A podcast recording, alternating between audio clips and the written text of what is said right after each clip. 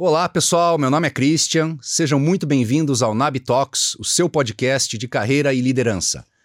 Hoje vamos discutir vários aspectos do setor do varejo, incluindo estratégias omnichannel, plano de expansão e esforços de diversificação.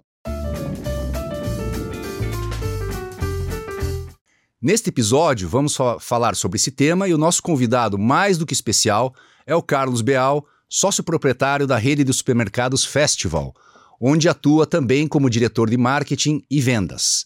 Antes de entrar no assunto de hoje, é bacana mencionar que esse programa é um oferecimento da NAB Capital Humano, consultoria especializada em recrutamento executivo e desenvolvimento de lideranças. Agora sim, seja muito bem-vindo, Carlos. Obrigado, Christian. Obrigado, obrigado pelo convite. Estamos aí para bater um papo e ver o que nós podemos falar de varejo, né, que é um tema muito atuante, né? Poxa, um, uma honra para gente ter aqui um super empresário, um super especialista no varejo. A gente que é aqui de Curitiba acompanhou né, a evolução, o progresso, a expansão do festival e estamos ávidos aí por aprender um pouco. Bom, pessoal, o Carlos, ele é sócio proprietário da rede de supermercados Festival, né? Como já falei, ele atua como diretor também dos departamentos de marketing e comercial. O festival hoje, pessoal, tem 23 lojas, sendo 5 na cidade de Cascavel, 18 aqui na capital, em Curitiba, e uma no município de Pinhais. A Cia Beal de Alimentos é uma empresa que tem 51 anos de história, possui mais de 5 mil colaboradores e figura entre as maiores empresas do varejo alimentício do Paraná. Além de tudo isso, o Carlos é presidente da APRAS, Associação Paranaense de Supermercados, já no seu segundo mandato, e também é vice-presidente da Abras, Associação Brasileira de Supermercados. É, mais uma vez, Carlos, é uma honra ter você aqui. Vamos falar um pouquinho sobre, sobre varejo. Queria que você comentasse ou contasse para a gente um pouquinho da história da tua empresa. É, eu acho que como a maioria das empresas brasileiras, a nossa empresa é uma empresa familiar, né? Na década de 60, meus pais moravam no Rio Grande, tinha sonhos, Naquela época, já com cinco filhos, cinco filhos homens, e viemos para o Paraná e nos é, fixamos em Cascavel, né? Meu pai era caixeiro viajante, saía toda segunda-feira e voltava na sexta. E a minha mãe com cinco filhos homens, entrando na aborrecência, até que em 72 meu pai falou, olha, nós temos que dar emprego para essa piazada, temos que, além da escola, temos que dar formação.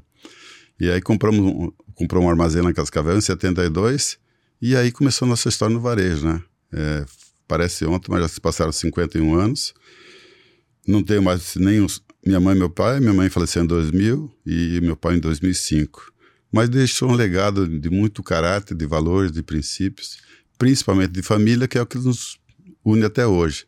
Passaram-se 51 anos e estão os cinco irmãos na operação trabalhando junto. Então, acho que esse legado de valores, de família, é o que a gente procura também deixar delegado para o nosso colaborador, né? Eu acho que se você tem uma empresa estruturada onde prega valores e, e o conceito de família, que por mais que está caindo meio da moda, mas na nossa empresa aí não, acho que é, é o centro da nossa empresa, né?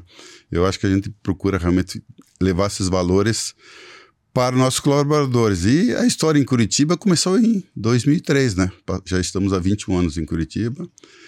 Sempre digo, é, Cristian, nunca tivemos dinheiro porque o dinheiro você tem e não tem. Agora, valores sempre tivemos. E todos os negócios que nos, fizeram, que nos trouxeram até aqui foi em função disso. Ah, mesmo quando nós íamos comprar o Fecho em 2003, nós tínhamos só um sonho.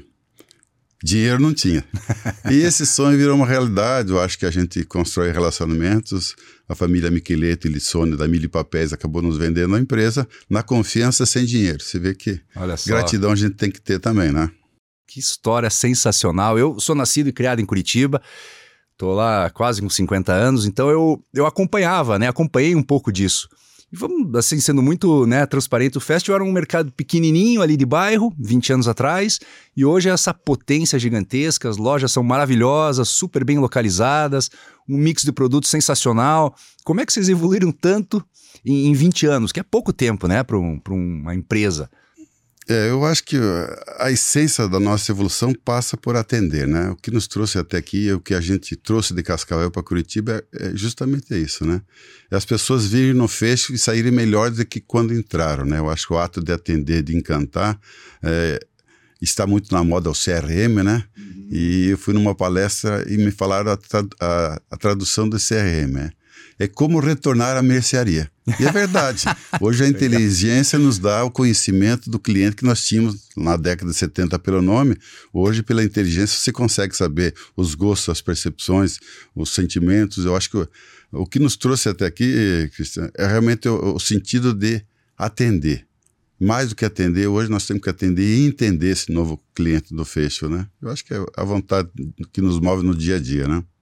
Muito legal. Eu tenho a oportunidade já de conhecer o Carlos aí há quase uma década, conhecer os negócios deles e, e, assim é impressionante como vocês têm uma preocupação também com os colaboradores, com o desenvolvimento das pessoas, com né, a possibilidade de estruturar a carreira deles, o que não é tão comum assim no varejo alimentício. Acho que vocês são um benchmark certamente nessa, nessa área. Como é que vocês cuidam tão bem das pessoas assim? É o sentimento que eu falo de família, né? Porque nós sempre pregamos, se você não está feliz no teu emprego, não tem como ficar, né? Porque eu acho que deve ser muito pesado trabalhando numa coisa que você não gosta de fazer, né? Nós, o nosso maior pilar, nós temos dois pilares na empresa que são muito fortes, né? Deus, que somos uma família, uma família cristã, acreditamos nele, e família. E é isso que a gente procura levar para o nosso colaborador. Acho que o primeiro o colaborador tem que estar muito satisfeito, tem que estar feliz, que daí isso aí se resume na, no chão de loja. Então, acho que a gente trabalha muito pessoas, né? Eu acho que família. Muito legal. Você, como consumidor, e vocês que estão assistindo já passaram por isso. Quando você chega numa loja deles, tem uma curiosidade, tem sempre um funcionário lá sorrindo, indicando qual é a gôndola certa. É... Raramente, eu pelo menos, nunca fui mal atendido numa loja tua. Imagino que vocês investam muito em treinamento, muito nessa questão da satisfação do teu colaborador, né? A gente sempre diz para o colaborador, trate os outros como se gostaria de ser tratado. É tão simples, né? Pois é. trate os outros como se gosta de ser tratado. Acho que ninguém gosta de ser maltratado, né? Em nenhum lugar. Muito né? simples, né? Muito legal. Conta um pouquinho das tendências do varejo, Carlos. O, o mercado está mudando muito, né? Essa questão da, da transformação digital, vendas online? Como é que vocês estão se preparando? Como é, o que, que vocês já fizeram para se adaptar a esse mercado? Eu acho que a pandemia realmente revolucionou o mercado, né? É uma coisa ruim que aconteceu, mas que fez as empresas se repensarem o momento, né? Eu acho que nunca foi discutido tanto como atender, como entender esse cliente junto com a pandemia, né? Eu acho que todas as empresas tiveram que se reestruturar, isso é desde um restaurante, uma quitanda, uma padaria, passou para o supermercado, tudo foi em função dessa perda. Do... Nós ainda fomos o menos prejudicados, né? Porque o supermercado é produto de primeira necessidade, não, não, fechamos as lojas. Mas eu acho que nós também tivemos que entender esse cliente que ele também tinha insegurança, né? E aí a gente investiu em tecnologia, a gente, nós temos uma loja aqui em Curitiba, uma Dark, que é uma loja fechada para atender esse cliente, é, mas é, cresceu muito na pandemia, mas já está voltando muito à normalidade. Eu acho que o ato de encantar, de ir para uma adega, escolher um vinho, chegar em frente a um balcão, escolher a carne do teu jeito, vai numa fruta. Quer dizer, é os dois movimentos que que ser atendido e entendido, mas uh, pós-pandemia já está voltando ao presencial que tinha perdido totalmente, ele está voltando muito forte ao supermercado. Eu acho que nós temos os modelos, temos que atender como ele quer, se é pela internet, se é para retirar no supermercado, se é na compra física, eu acho que mudou muito. Mas nós ainda acreditamos que o nosso varejo é presencial. A gente faz tudo no digital para trazer o cliente para o físico. Muito legal. Do, do, teu faturamento, quanto é hoje online? Não chega a 2%. Nossa! É muito baixo. E você uhum. vê empresas grandes, vamos pegar um pão de açúcar, que é referência em a parte de e-commerce em São Paulo, elas na época da pandemia chegou a 4, 5%. Eu acho que não está muito mais que isso hoje também. Uhum. É, lá fora você vê, principalmente na Coreia, na China, uma participação muito maior. Mas o brasileiro, ele gosta de ir para a loja, ele gosta de, de, se fazer presente. E eu acho que é questão cultural, né? O Brasil, acho que o físico ainda está na moda, viu? Eu acho que as empresas têm que no nosso segmento, falando de supermercado, né? É claro que alguns segmentos é muito maior. Numa compra de uma linha branca, uma linha marrom, de uma geladeira, tudo isso aí, eu acho que o digital está muito mais avançado, né?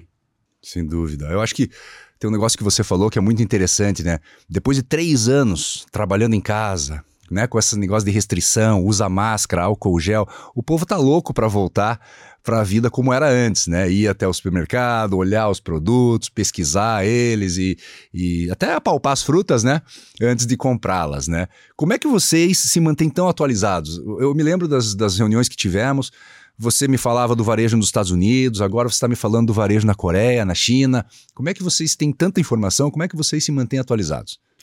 É, realmente, eu acho que você tem que ir atrás da informação, né? E hoje se tornou tão acessível, né? Hoje você viaja o mundo num computador, né? Você vê as lojas, você entra nas lojas, vê tendências, uh, a informação vem muito rápido. Eu, eu vejo que o supermercado não é só um, um, espaço de compra, é um espaço de relações humanas. Nós temos lojas que o cliente vem duas, três vezes por dia porque na loja ele encontra o um amigo dele, que no apartamento dele não consegue mais ver. Então você vê que nós extrapolamos o ato simples de um comércio, de, um, de uma relação financeira, e sim para uma relação de relacionamento de amizade. Então eu acho que, além disso, nós temos as entidades muito fortes. Nós temos a APRAS aqui, nós temos a ABRAS em São Paulo, intercâmbio, levando o supermercadista para fora, NRF, tendências. Acho que a informação ficou muito mais acessível e barata hoje. Só, só não quer, só não busca quem não quer, né? É.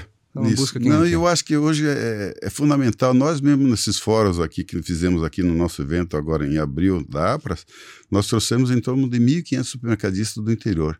E nós investimos, nós pagamos a alimentação, o transporte, o hotel para trazer, porque eu acho que é papel nosso como entidade fortalecer também o pequeno, né? Eu acho que no Brasil, diferente de outros players de outros países, a concentração aqui é muito pequena nos grandes grupos. Você vê países que dois grupos detêm 80% do share. Aqui, o regional é muito forte, o pequeno, e agora, uh, sempre digo, né? Você vê que está ficando em, a, a, compra em dois movimentos. Ou é o atacarejo, ou é a loja de vizinhança. E na loja de vizinhança, eu vejo que o pequeno tem grande vantagem, porque ele conhece o cliente pelo nome, né? Uhum. Olha só que interessante. Eu estava vendo aqui, né? São 23 lojas e em Curitiba você está há 20 anos. Então, dá um ritmo de uma loja por ano. Como é que é esse processo de tomada de decisão, escolha de ponto, investimento, tamanho da loja? Como é que, como é que vocês discutem isso? É, nós é, realmente, eu acho que o cliente é o que mais nos cobra, né? Quando é que você vai abrir a loja lá? E, e agora? E a, e a minha loja? Então, nós temos agora um projeto para os próximos três anos, nós temos mais seis lojas para Curitiba. É, deveremos, é, esse ano já vamos iniciar a loja de São José dos Pinhais, a loja do Alto da 15, a loja da Kennedy e a loja do Batel. Então, esse ano já vamos começar. Pô, eu falei uma por ano, mas são quatro esse ano, então.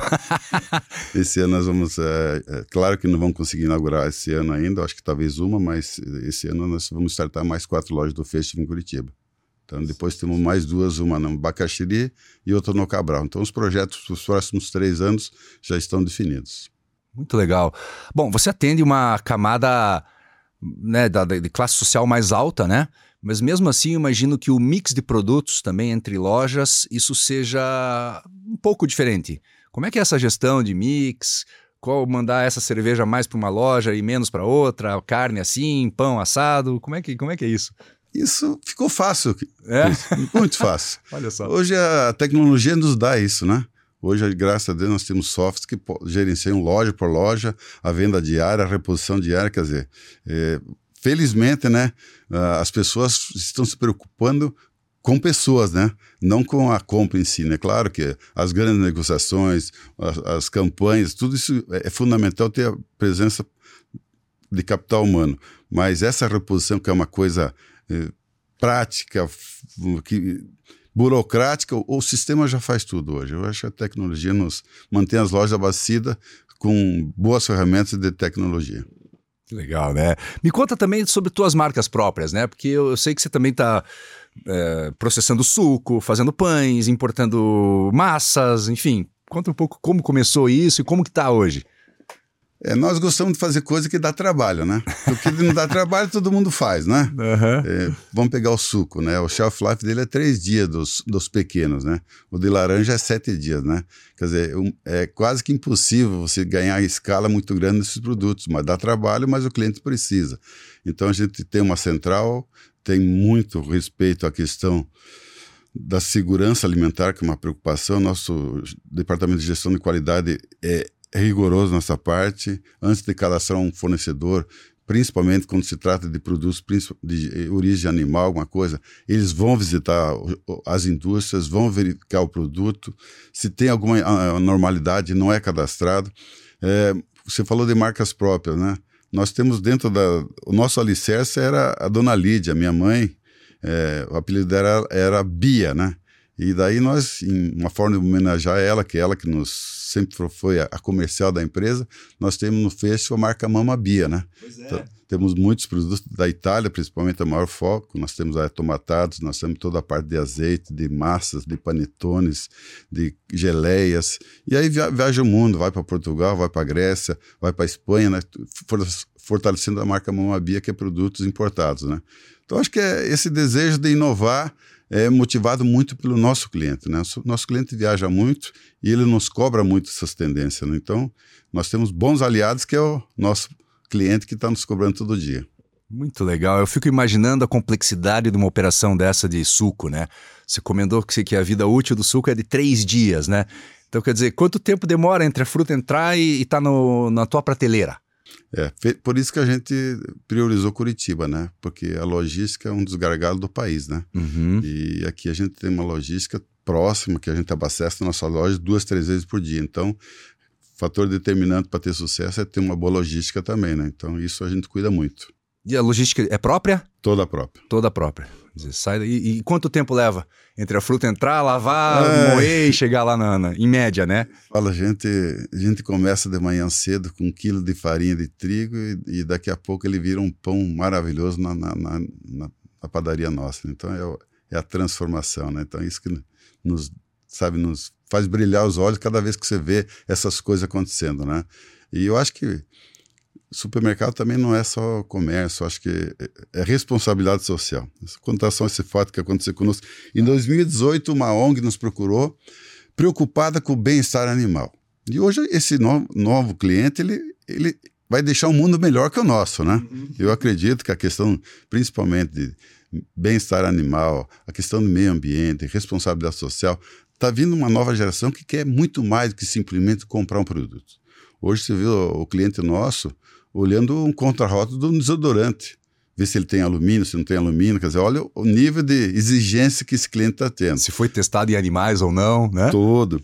E daí, essa ONG nos procurou em 2018, preocupada com a tendência dessas galinhas engaioladas, né? E nos propor, propôs se nós pudéssemos participar do, proju, do projeto de até 2022 diminuir 70%, 80% eh, essa venda de ovos de galinhas gaioladas. Nós assinamos um, um termo junto com eles que até 2022 nós iríamos mudar a, a forma de comercializar, comercializar ovos no fecho.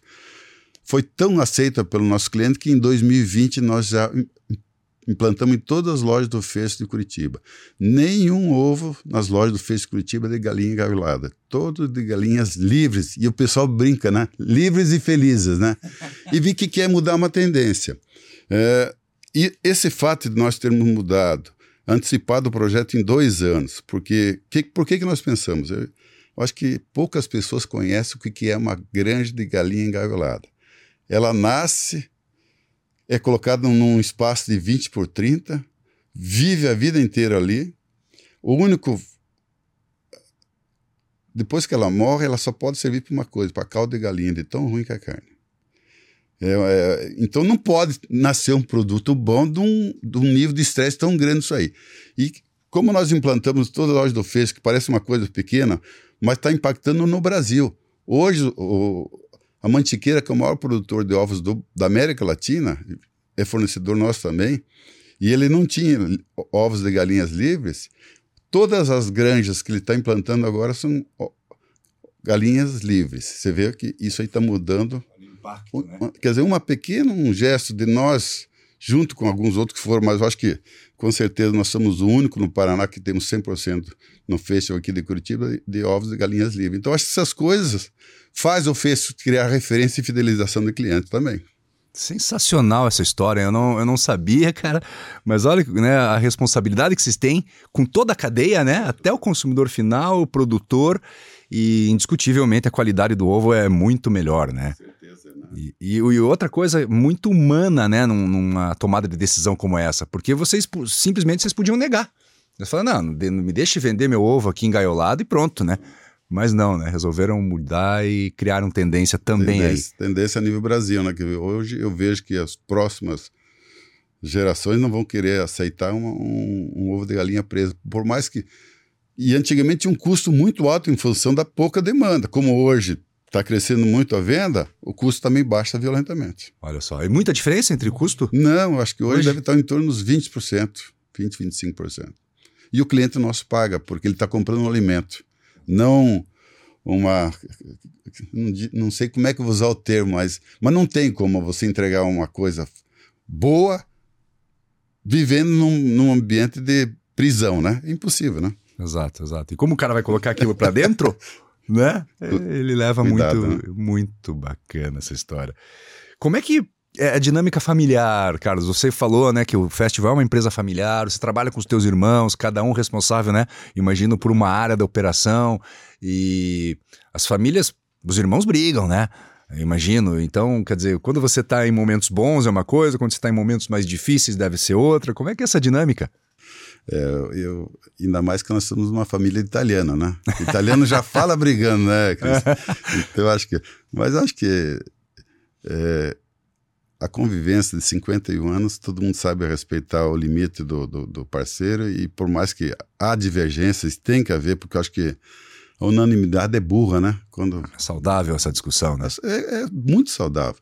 E terminou a discussão, tem o, quem ganhou a tese, tem quem perdeu, mas dez minutos depois nós estamos tomando um vinho junto, ou batendo papo, ou tomando um café e, e a vida segue. Eu acho que é respeito às as decisões de cada um, acho que isso é importante.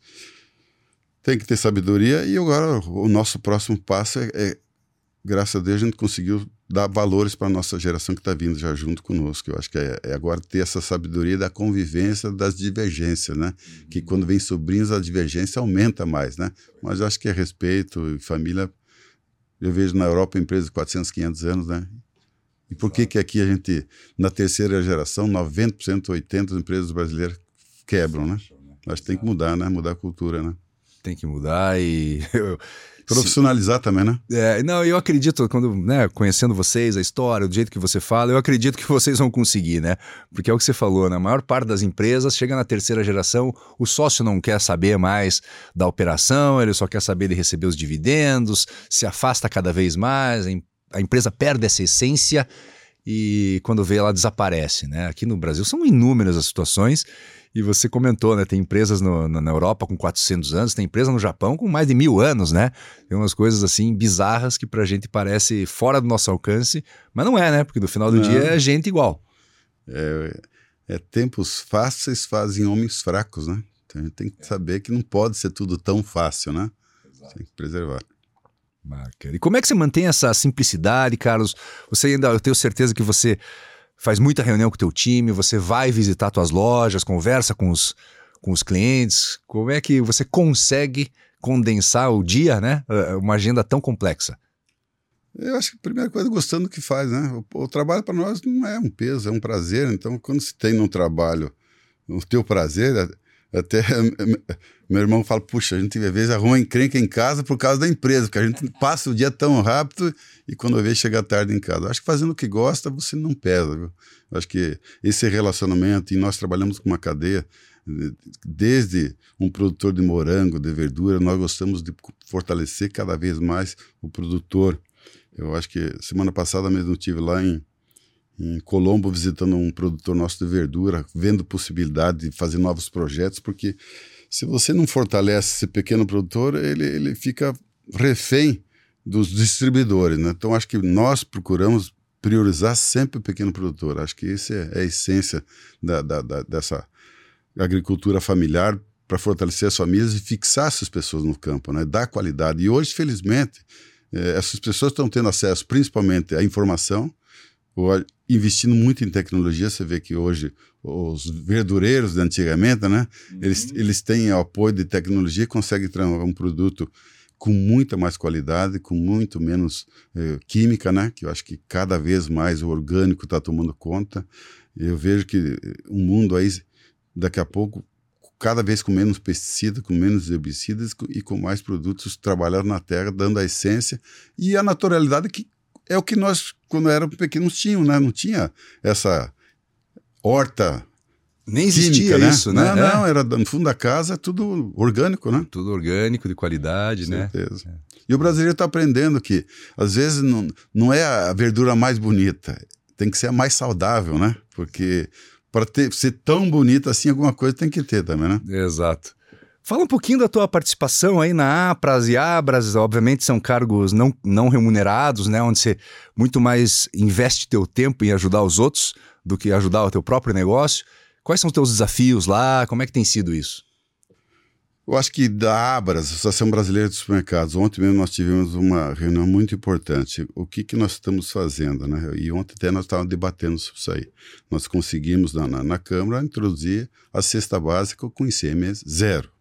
Então, 35 produtos que vão se estender por uma cadeia de centenas de, de subprodutos, tipo leite, carnes bovinas, suínas, é, peixe, ovos, toda a linha de feijão, arroz, trigo, aí detergente, sabão, em pós, e aí vai para a parte de leite, tudo isso nós conseguimos é, argumentar e justificar junto aos nossos deputados federais que é uma distribuição de renda.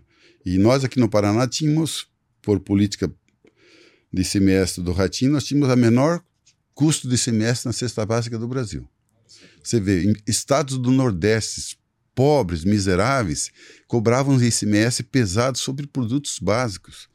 Então foi uma grande vitória. Claro que agora nós temos que continuar essa pauta no Senado, mas isso vai dar uma distribuição uns 26 bilhões, acho por mês, de que esse consumidor não vai pagar. Então, acho que que bom que nós não, não, não, não conseguimos convencer, porque o governo tinha uma proposta de fazer o cashback, cobrar e depois devolver, mas daí você fica refém de alguém que vai te devolver. Então, acho que essa realmente essa justiça social de poder do norte ao nordeste, do sul ao sudeste, todo o Brasil ter uma cesta básica nacional com alíquota de ICM zero, eu acho que vai dar muito mais qualidade de compra, principalmente para as pessoas pobres do Norte e Nordeste que pagavam ICM mais caro que o Sul. Imagina. O Paraná cobrava menos, menos ICMS que Alagoas. Imagina, olha, o, o IDH completamente absurdo, diferente, né? né? Então acho que é uma luta que nós demos o primeiro passo, sabendo que trabalhar muito a nível de Abras. E aqui a nível da Associação Parente do Supermercado, nós temos tudo numa feira, tivemos agora no Expo Trade em abril, Agora, no que vem, 16, 17 e 18 de abril, vão fazer a nova feira. A gente quer trazer muita uh, qualidade de conteúdo, principalmente palestras. Estamos trazendo muitos palestrantes de renome nacional aí para trazer realmente, tornar acessível a esse pequeno supermercadista. Além disso, relacionamento. E a nossa feira está virando uma feira de negócio. Esse ano nós já realizamos, em termos de venda, 600 milhões de venda na feira. E para o ano que vem, quer que já ter um faturamento de um bilhão trazendo o pequeno, né? Uhum. Porque o grande tem acesso. É, exato. Nós temos que fortalecer o pequeno. Acho que é. Isso nos movimenta cada dia, mas a gente tem uma estrutura boa de amigos, de diretores e, e de família também que nos dá suporte para poder fazer essas coisas todas aí que tem que ser feitas. E eu acho que é, é importante cada vez mais. E se a gente tem um país que a gente não acha justo em termos de política, de desigualdade, a gente tem que fazer um pouco de meia-culpa, né? É a omissão dos bons que faz os ruins tomar conta, né? Eu acho que está na hora das pessoas começarem a resgatar e falar de política como coisa séria, né? Sensacional. O brasileiro, ele tem, infelizmente, ele tem essa mania de se afastar da política, não participa da elaboração dessas políticas públicas, né? E é bom ver o empresariado é, organizado para influenciar positivamente essas políticas, que no final do dia vai impactar todo mundo, né? Imagina zerar ou diminuir ICMS de toda a cesta básica. Isso é um avanço sensacional, né? Quer dizer, uma união com a parceria dos nossos deputados, com o convencimento e argumentação, que seria realmente uma coisa justa, é, você se beneficia mais do que ser auxílio emergencial. Muito mais. Só que a pessoa não precisa, precisa pagar, né? Vai ter a dignidade de poder comprar com salário, né? Aumenta o seu poder de compra, vai levar comida de mais qualidade para casa, sua família é mais saudável, estuda mais, aprende mais, e, e ao longo prazo isso traz um impacto positivo para o país enorme. Os parabéns, cara. Muito, muito legal. É... E eu fico imaginando, Carlos, abrir quatro lojas. Cada loja tem o quê? 300, 400, 500 funcionários? A nossa média direto na loja é de 180 a 200. Como é que treina e forma tanta gente tão rápido? Como é que faz isso? Porque deve ser incrivelmente difícil, né? É difícil. É, mas eu acho que é necessário, né? É. Acho que o que eu falo, falo sempre, você tem que, assim como a gente sonhou um dia ter um espaço, quando nós abrimos em 72 um armazém, que nós tínhamos dois colaboradores, hoje nós temos 5 mil colaboradores, é, eu acho que a gente tem que dar sonho para essas pessoas também poderem ter dignidade, de ter o seu carro, de comprar sua casa, de sonhar em, em, em colocar um filho num, num colégio, numa faculdade. Quer dizer, eu acho que todas essas mudanças, nós só vamos ter um país melhor se investirmos em educação. Tem que tornar acessível a educação. É, felizmente, né, o Paraná era o sétimo em IDH, esse ano passou para primeiro, né? Você vê como uhum. nós estamos num estado abençoado, né? Nossa Senhora. Onde que realmente é, nós estamos em pleno emprego, não tem colaborador, é difícil Aumenta contratar. aí teu desafio, né? Aumenta. Mas, mas, mas eu, eu, vejo isso aí sempre com o copo cheio. Que bom que está faltando colaborador. Como assim? Sinal que eles estão empregados, se estão empregados, estão comprando e gastando. Então, acho que o Paraná, assim como todo o Sul, Santa Catarina também está em pleno emprego, está faltando mão de obra. Isso é muito bom para nós. Eu acho que aí há uma competição boa e quem se qualifica, com certeza, tem empregos melhores, né, Cristian? Sensacional, muito bom, é verdade. Tem, tem muito, é, muitas pessoas que vieram de fora, dos países da América Latina, refugiados e tal. Imagino que já tem muita gente que trabalha também com vocês, né? Nós temos pouca desse tipo de mão de obra. Eu acho que tem alguns segmentos que estão mais fortes. Eu acho que principalmente na construção civil, alguns segmentos diferenciados. A diferença cultural é muito grande, viu? Esse é uma... Nós já tivemos pessoas também, mas não se adaptaram. Eu acho que, puxa, a gente vê e o quanto que nós temos que se solidarizar com essas pessoas, né? Que o mundo está sendo nômade, mas não por uma questão de oportunidade e sim por necessidade, né? Se vê, vê toda essa população da Venezuela que abandonou o país, né? Quer dizer, nós temos que acolher porque são pessoas que tiveram que sair por questões humanitárias, questões políticas, por realmente falta de alimento, falta de dignidade, né? Então acho que o mundo tem que acolher, não só aqui, mas toda a Europa, principalmente agora a questão da Ucrânia também. Olha que pesadelo, né? Século XXI nós temos uma guerra que destrói toda uma estrutura num país inteiro, né? Então é preocupante, mas eu acho que é um custo social que nós também temos que ajudar a pagar essa conta, viu? Pois é, a gente divide e paga a conta junto, né? Você falou da guerra da Ucrânia, né? Um dos maiores produtores de trigo. Acho que isso está influenciando lá na, na tua produção de pães e tal, né? Como é que. Como... Que, que é. Ninguém sabia que existia uma Ucrânia no mundo, viu? Pois é. E quando veio a guerra, impactou tanto a Europa, essa questão, principalmente da, da energia, subiu lá 300%, 400% na Itália, na Alemanha. Uh, o, o, azeite, lá eles eram grandes produtores de azeite de girassol, o azeite de oliva já subiu quase 80%, o trigo também subiu, quer dizer, impactou o mundo, né? É. é uma coisa que parecia ser isolada, mas refletiu no mundo todo, quer dizer, eu vejo que agora nós estamos superando isso com a produção de grãos. Nós, há 10 anos atrás, nós colhíamos, acho que 200 milhões de toneladas, nós estamos já com 310 milhões de toneladas, praticamente com o mesmo solo. Você vê o que melhorou a, a qualidade do plantio também. E eu acho que o país é um celeiro agrícola, né? O trigo, felizmente, nós estamos tendo uma grande produtividade aqui que está baixando o preço também, mas nos primeiros no primeiro ano, no que começou a guerra, os aumentos foram abusivos, foram até abusivos. Teve gente que subiu em função de especulação, não por necessidade. É, sempre, sempre tem, infelizmente acontece, né? Nessas situações acontecem isso. É, Quais foram os maiores desafios que vocês enfrentaram nesses 25 anos aí de, de atuação, que vocês né, estão ligados diretamente, e, e os maiores aprendizados como empresários? É, a gente pensando muito na vida, né? Porque empresa familiar descapitalizada, nós tínhamos só um sonho, né? Nunca tivemos, que eu te falei, dinheiro, né? Sonho a gente tinha, né? É, realmente, é, quem vê a história nossa hoje pensa que, mas para a gente olhar para o retrovisor, tudo isso que nós passamos, acho que foi necessário para nos manter unidos hoje, né? Eu me lembro na década de é, 79, nós tínhamos que vender nossa casa para pagar as contas do banco, né? Então, tudo isso aconteceu na nossa família, mas uma vez afastar, aproximou e nos deu mais motivo para lutar. Eu sempre digo, tropeços, quem e qual empresário que não passou, né? Agora, a, o ato de levantar de cabeça erguida, isso se deve muito à estrutura familiar que nós tivemos, né? Tivemos um lar forte de valores e de princípios. Acho que isso nos mantém até hoje unidos e fortalecidos para enfrentar esses novos desafios que vêm por aí. Que bacana. E o que, que você está enxergando de próximos desafios dentro no teu mercado? Como é que vai mudar aí, sei lá, olhando daqui 5, 10 anos? Vai mudar muito. Vai, né? Esse modelo nosso aqui, eu vejo que as pessoas cada vez estão querendo se alimentam menos em casa, né?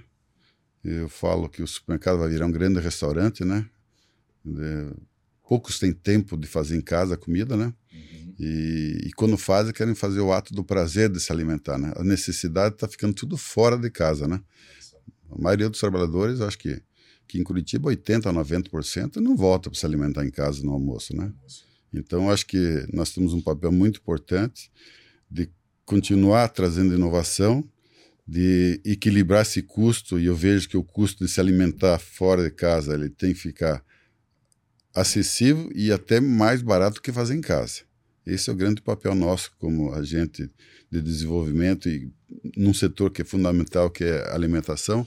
Nós temos que nos preparar para realmente trazer inovação, trazer saudabilidade, mas principalmente com praticidade. O cliente quer realmente o tempo dele, ele quer e está tendo cada vez menos tempo, né? Ele está querendo priorizar fazendo coisas que dão prazer, né? Então acho que se fazer um alimento, uma janta que dá prazer, ótimo. Mas se o prazer dele foi sair, um restaurante também, né? Então acho que é, a mudança, e infelizmente eu acho que agora no país, essa nova rotulagem que está sendo implantada a partir desse, desse ano, todos os produtos alimentícios têm que vir tarjado na frente. Você tem excesso de gordura, você tem excesso de açúcares, quer dizer, é, o consumidor está exigindo e está sendo respeitado. Antigamente tinha letrinha minúscula atrás que você nem conseguia ler, né? Uhum. Hoje não. Hoje você pode ver que os novos produtos que estão sendo lançados, todos estão tarjados na frente, tipo carteira de cigarro. Por que, o que, que tem de excesso, o que, que faz mal. Então acho que está mudando muito a legislação e isso vem para dar muito mais responsabilidade para as empresas e qualidade de vida para o nosso cliente. Muito legal. E já antenados né, a isso, você tem em várias lojas, ou não sei se em todas, você tem um restaurante, né? Que as pessoas podem almoçar e esses dias até conheci o lá da Água Verde. Tava na correria, era hora do almoço, você falou de conveniência, né? Falei, pessoal, senta aqui vamos comer. Uma comida super boa, com preço acessível. É, desde quando vocês estão com essa iniciativa e, e como é que vocês estão enxergando os resultados? realmente eu acho que o ganho, o grande ganho do nosso restaurante é, é, realmente a fidelização do cliente, né? A gente se torna próximo cada vez mais do cliente. Eu acho que todas aqui nós temos em Curitiba só três lojas que não tem restaurante. Na Cascavel todas têm restaurante também. É, é em função da, da, da, da, mudança de hábitos do, do cliente, né? Que eu falei, poucos conseguem voltar para casa. Então nós temos que realmente fazer o ato de se alimentar uma coisa saudável, com qualidade, mas que caiba no bolso, né? Porque ninguém tem dinheiro para ir todo dia num, num, bom restaurante, né? Uhum. Então realmente é, é, o ato de se alimentar com preço justo que possa uh, caber no bolso. Acho que ter tendência, todas as lojas, lojas novas, essas próximas seis, também vão vir com essa tendência de restaurante. Bacana. E o restaurante, como é o padrão de vocês, né? Super bem decorado, confortável, aconchegante, comida boa, rápida. Quer dizer, é, consegue atender o teu consumidor de uma maneira muito muito ampla, né? Certeza. Esse, e esse é o objetivo. E vocês olham para fora do estado? Já estão olhando?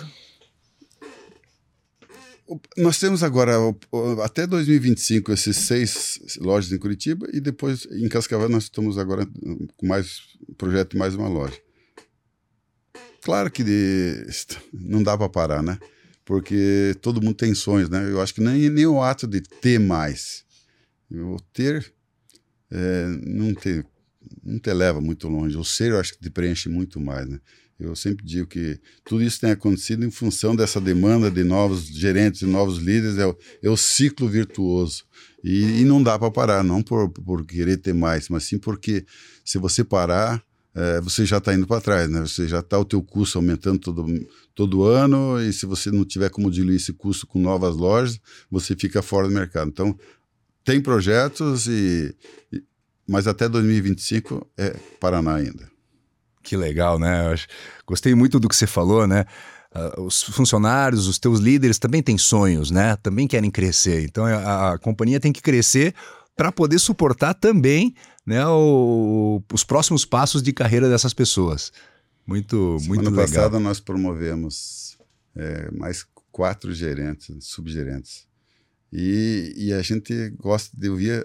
Nós somos uma empresa que gosta de ouvir histórias. E quando na promoção a gente chama eles e conte tua história, Cris. Qual, qual é a tua história? É de chorar, porque as pessoas vêm lá de baixo, sabe?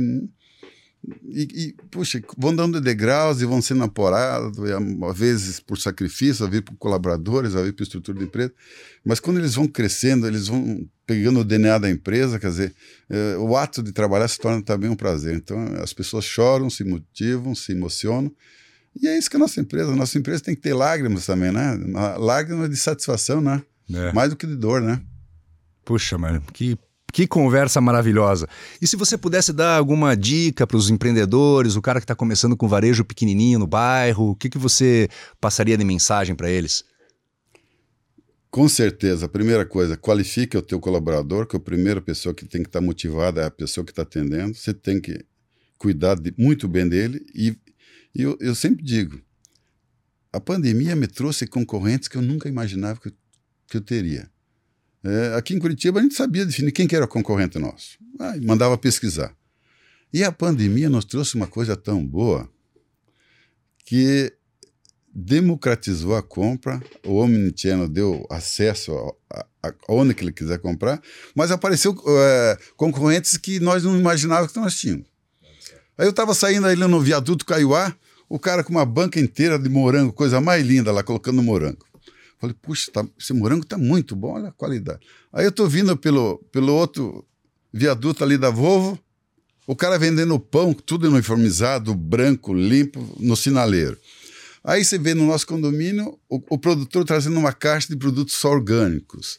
Aí meninas que se formaram em curso de confeitaria pela internet vendendo bolos. E aí veio a carne, veio o bolo, veio o e-commerce, veio aquela padaria especial, veio a frutaria, tantas pessoas que, começaram a empreender nesse país, que ficou tão bom, sabe? Porque, olha, dá oportunidade, realmente vai vencer aquele que atender melhor. Exato. Então, para o pequeno, eu posso falar, acredite nos seus sonhos, tem espaço, cuide muito do, do primeiro colaborador do teu lado e encante o teu dono, que é o cliente. Eu acho que não tem como dar errado, é só trabalhar. Que maravilha, né? Que ensinamento. Um programa desse merecia duas horas. É, de tanta experiência, tanta história fantástica. Eu espero que vocês gostem aí. Infelizmente a gente vai chegando ao final, tá? Assim chegamos ao final desse episódio do Nab Talk. Se você gostou do conteúdo, né? Curta, compartilha, assine o canal. Se você quiser falar sobre recrutamento executivo e desenvolvimento de lideranças, entre em contato conosco. Até a próxima semana com o próximo Nab Talks. Thank you.